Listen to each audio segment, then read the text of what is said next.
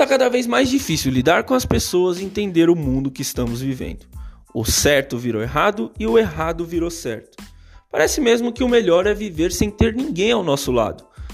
Mas muitas vezes a gente sente falta de ter alguém, seja uma companhia por uma noite ou para dividir uma vida a dois. Só que como é que a gente faz isso nos dias atuais se não conseguimos confiar nas pessoas? Se as pessoas não conseguem ser sinceras e nem empáticas? Há tantos joguinhos emocionais e tanta burocracia, até mesmo para as relações casuais. Nem eu e nem você queremos mais ser feitos de trouxas.